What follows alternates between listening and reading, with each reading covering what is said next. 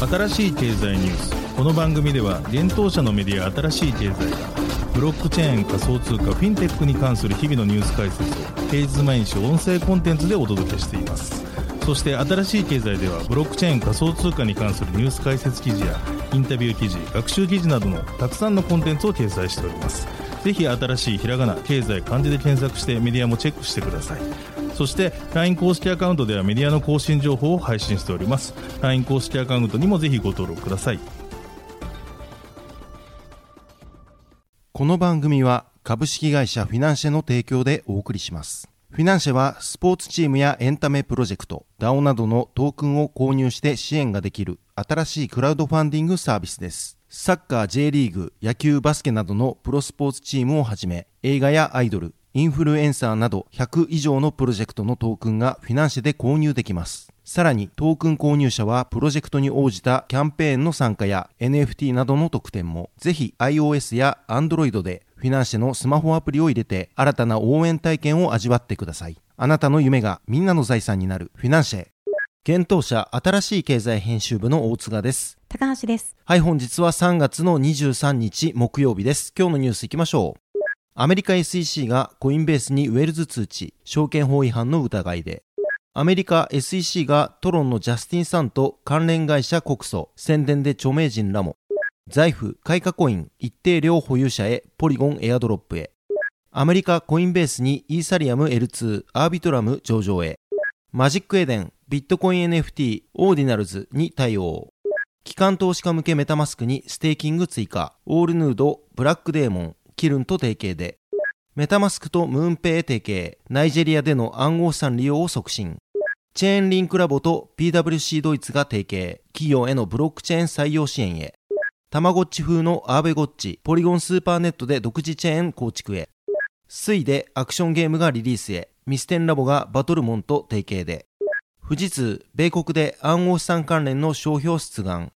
一つ目のニュースは、コインベースがウェルズ通知を受け取るというニュースです。アメリカ大手暗号資産取引所のコインベースが3月22日にアメリカ証券取引委員会 SEC からウェルズ通知を受け取ったことを同日発表しました。ウェルズ通知とは SEC が企業、個人に対して法的措置を講じる予定であることを通達する公式文書です。今回 SEC の調査対象となったのは、コインベースのステーキングサービス、コインベースアーンをはじめ、コインベースプライムとコインベースウォレットだといいます。なお、コインベースは現時点で訴訟されてはいないため、通常通りサービス運営を行うといいます。コインベースによると、ウェルズ通知には、証券取引法違反の可能性を特定したこと以外の情報は記されていないとのことです。コインベースは SEC に対し、違反の可能性がある資産について回答を求めましたが、SEC は対応を拒否したといいます。また、コインベースは昨年夏に始まった SEC の調査を受け、過去数ヶ月にわたり SEC へ登録に関する複数の提案を行ってきたといいます。しかし、それらに対し一切のフィードバックが得られなかった挙句、今回のウェルズ通知が行われたと伝えています。コインベースは2021年4月14日にナスダックへ上場しています。コインベースはこの時と根本的に何も変わっていないとし、株式上場は SEC の長期にわたる審査を経て行われたはずだと主張しました。また、コインベースは基準を満たさなかったために、審査した資産の90%の銘柄を上場させなかったといいます。これこそがまさに SEC との登録協議に熱心に取り組んでいた理由だと断言しました。また、コインベースはルールを教えてもらえれば従い、登録手順を提示してもらえれば登録に応じると主張しました。必要であれば、コインベースのの明確性を主張し、SEC の不公平さや不合理であったことを裁判で証明するために法的措置にも応じるとしています。コインベースは3月3日、デジタル資産運用会社のワンリバーデジタルアセットマネジメントを買収し、同社がコインベースアセットマネジメントに名称変更したと発表しました。コインベースは今後、コインベースアセットマネジメントを通じ、新規既存の機関投資家向けに暗号資産投資顧問サービスを提供していくとしています。また、3月17日には、アメリカの暗号資産における規制強化に影響を受け、アメリカ国外でグローバル顧客向けの暗号資産取引サービスの設立を検討していると報じられていました。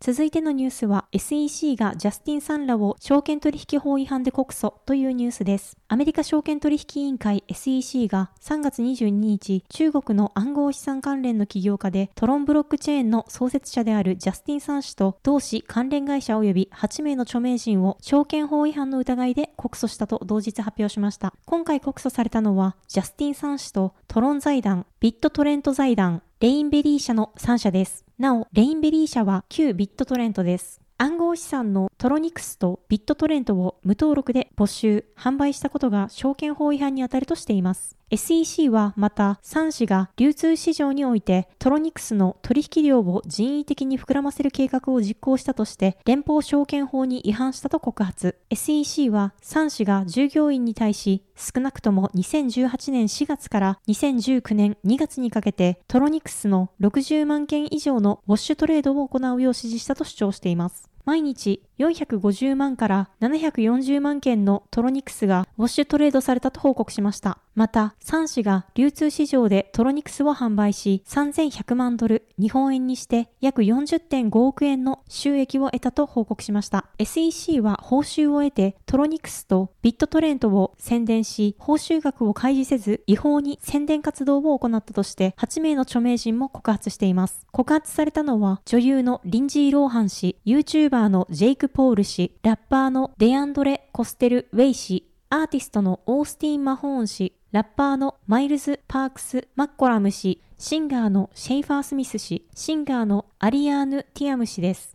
なお、デアンドレ・コステルウェイ氏とオースティン・マホーン氏以外の著名人らは SEC の調査結果を認めることも否定もせず、和解のために40万ドル以上の和解金、利息、罰則を支払うことに同意したといいます。SEC の執行ディレクターであるグルビル・グレワル氏は、私たちは問題視されている技術については中立だが、投資家保護に関しては中立ではないとし、3氏らは登録、開示の要件に従わずに証券を提供し、市場を操作することで投資家を欺き、損害を加えた。同時に3氏は数百万人のソーシャルメディアのフォロワーを持つ有名人に報酬を支払い、報酬を開示しないよう指示しながら未登録の売り物を宣伝させた。こういった行為は3氏らが用いたラベルに関係なく、連邦証券法で保護されるために制定された行為そのものだとコメントしています。続いてのニュースは、財布が開花コイン保有者へ暗号資産エアドロップというニュースです。開花デジタルが国内暗号資産取引所、財布の口座に一定量の開花コインを保有しているユーザーに対し、今後暗号資産のエアドロップを実施していくことを2月22日に発表しました。発表によると、エアドロップされる暗号資産は、財布が今後新たに取り扱いを開始する銘柄になるといいます。この取り組みは開花コインによる継続的なサービスの拡充、保有者の拡大、流通の促進を目指したものになるようです。今回エアドロップ第1弾として開花コイン保有者に付与されるのは、財布が3月15日に取り扱いを開始したポリゴン、マティックになるといいます。なお、今後のエアドロップ予定の暗号資産として、ディープコインやアスター、クレイ、オアシスなどが付与される予定ということです。今回実施されるマティックエアドロップの対象者は3月31日23時59分時点において Zaif 口座の KYC 済みで口座にカイカコインを1万枚以上保有しているユーザーということです。また、エアドロップされるのは1000円相当のマティックとのことで、レートについてはカイカデジタルが定めた時点のレートになるといいます。配布時期については4月中旬を予定しているということです。カイカコインは東証スタンダード上場のカイカデジタルが発行元の暗号資産です。イーサリアム上で発行されるトークン規格 ERC20 に準拠しています。開花コインは国内において Zaifが取り扱っており、海外では上海のホットビット、シンガポールのファインボックス、エストニアのエクストレイトで取り扱われているということです。続いてのニュースは、アメリカコインベースにアービトラム上場へというニュースです。アメリカ大手暗号資産取引所のコインベースが暗号資産のアービトラムの取扱い予定を3月22日発表しました。同取引所でのアービトラム取扱いは流動性条件が満たされ次第3月23日から開始する予定とのことです。また、アービトラムはコインベース .com 及びコインベースエクスチェンジで取り扱われるとのことです。今回の新規銘柄の取り扱いは、コインベースサービス提供地域のうち一部は対象外となるとのことです。日本については、コインベースが事業縮小による取引停止をしているため、国内でのアービトラムサポートは対象外となります。取引ペアについては、アービトラム USD がサポートされる予定です。なお、今回取り扱いとなるアービトラムは、イーサリアムブロックチェーン上に発行される ERC20 トークンです。また、アービトラムは新規銘柄や市場で取引量が比較的少ない銘柄につけられる実験的ラベルの対象通貨となっています。このラベルは市場の状況で取引量が増えた場合に削除される予定です。アービトラムはイーサリアムのレイヤー2スケーリングソリューションアービトラムで発行される予定のガバナンストークンです。なお、アービトラムは3月22日現在一般に入手する方法はありませんが、3月16日にアービトラム財団がアービトラムの利用者に対してエアドロップを行うことを発表しています。日本時間3月23日の21時48分頃に相当するイーサリアムメインネットのブロック高1689万400にてアービトラムがエアドロップ対象者に配布される予定です。アービトラムの総供給量は100億枚となっており、今回のエアドロップではその12.75%が付与されるとのことです。なお、うち1.13%がアービトラムでアプリを構築する DAO が対象になります。エアドロップの対象者かどうか、そして付与枚数については、アービトラム財団のウェブサイトから確認できます。続いてのニュースはマジックエデンがビットコイン NFT に対応というニュースです。NFT マーケットプレイスのマジックエデンがビットコインブロックチェーンの NFT とされるオーディナルズに対応したマーケットプレイスを新たに3月22日ローンチしました。オーディナルズはビットコイン最小単位である1サトシに通し番号を付け、1つのサトシに任意のデータを紐付けるプロトコルです。2021年11月に実施されたアップグレードにて実装されたタップルートが利用されています。今年1月に公開されたオーディナルズですが、2月には人気 NFT プロジェクト、ボアードエイプヨットクラブを運営するユガラボがこの仕組みを利用して発行したビットコインパンクスが 9.5BTC で取引されています。また、ユガラボは3月にオーディナルズによるジェネレーティブアートコレクション12フォールドのオークションを実施。288点のビットコイン NFT が出品されましたが、わずか24時間で約 735BTC を集めました。なお、オーディナルズを扱うマジックエデンでは、X バース、ユニサット、ヒロの3つのウォレットに対応しているということです。また現在マジックエデンでは、オーディナルズ対応のコレクションの二次販売のみがサポートされています。今後はビットコイン NFT を作成できるツールの提供も検討しているようです。なお、マジックエデンは今回のオーディナルズ対応により、4つのネットワークにマルチチェーン展開することになりました。今回のビットコインのほか、ソラナ、イーサリアム、ポリゴンに対応しています。続いてのニュースは、機関投資家向けメタマスクにステーキング追加というニュースです。機関投資家向け Web3 ウォレット、メタマスクインスティトゥーショナルにステーキングのマーケットプレイスが立ち上がる予定です。メタマスク開発元のアメリカコンセンシスが3月22日に発表しました。今回提供されるプロダクトでは、シンプルなワンクリックによるステーキングを機関投資家向けに提供するといいます。なお、コンセンシス独自のステーキング製品も含まれるということです。3月27日より提供が開始されるようです。なお、このプロダクト提供にあたり、ステーキングプロバイダーとして、オールノード、ブロックデーモン、キルンと提携したといいます。コンセンシスは今回のプロダクト提供の理由として、4月に控えるイーサリアムメインネットの大型アップグレード、シャペラの実装を挙げています。シャペラメインネット実装により、イーサリアムメインネットにステーク及びロックされたイーサの出金機能が実装されることになっています。これにより資産の柔軟性が向上し、機関投資家によるステーキングの採用が促進される可能性があると説明されています。なお、コンセンシスは今年1月に一般ユーザー向けメタマスク上でイーサリアムのステーキングができる機能、メタマスクステーキングをリリースしていました。この機能によりユーザーはメタマスクステーキングでイーサリアムのイーサをステーキングすることで、リキッドステーキングプロバイダーであるリドとロケットプールを通じて ST イーサと R イーサが受け取れるようになっています。続いてのニュースは、メタマスクとムーンペイが提携というニュースです。Web3 ウォレットのメタマスクを提供するコンセンシスが暗号資産決済ゲートウェイのムーンペイトの提供を3月21日発表しました。これによりメタマスクのナイジェリアユーザーが同ウォレットから直接暗号資産が購入できるようになったとのことです。ナイジェリアはアフリカ大陸の中で人口の多い国の一つであり、暗号資産の採用が急速に進んでいるといいます。しかし、同国では暗号資産を購入するためのアクセスや情報が限られていることが多く、暗号資産の売買が困難なな場合があるといいます。コンセンシスによると、今回の両者提携により、ナイジェリアユーザーは、より簡単かつ安全に暗号資産を購入し、利用できるようになるとのことです。具体的には、ムーンペイのプラットフォームを利用することで、銀行振込などを通じて、ナイジェリアの通貨であるナイラを暗号資産に交換することが可能になるといいます。また、この取り組みはアフリカ大陸全体での暗号資産の採用促進につながることが期待されており、来月にはこの機能のロールアウトをケニア、ボツナワ、南アフリカに拡大することを発表しています。メタマスクのシニアプロダクトマネージャーであるロレンツォ・サントス氏は、メタマスクとのパートナーシップにより、ナイジェリアのユーザーにナイジェリアの電子商取引ビジネスで広く使用されている支払い方法である銀行振込を提供できるようになります。この統合により、ナイジェリア人が簡素化されたユーザーエクスペリエンスを通じて、セルフカストディウォレットに資金を提供できるようになることを願っています、と語っています。コンセンシスは今年1月末に Web3 学習シミュレーションプラットフォームのメタマスクラーンを提供開始しており、暗号資産のセルフカストディに慣れていないユーザーの支援を世界中のユーザーに向けて進めています。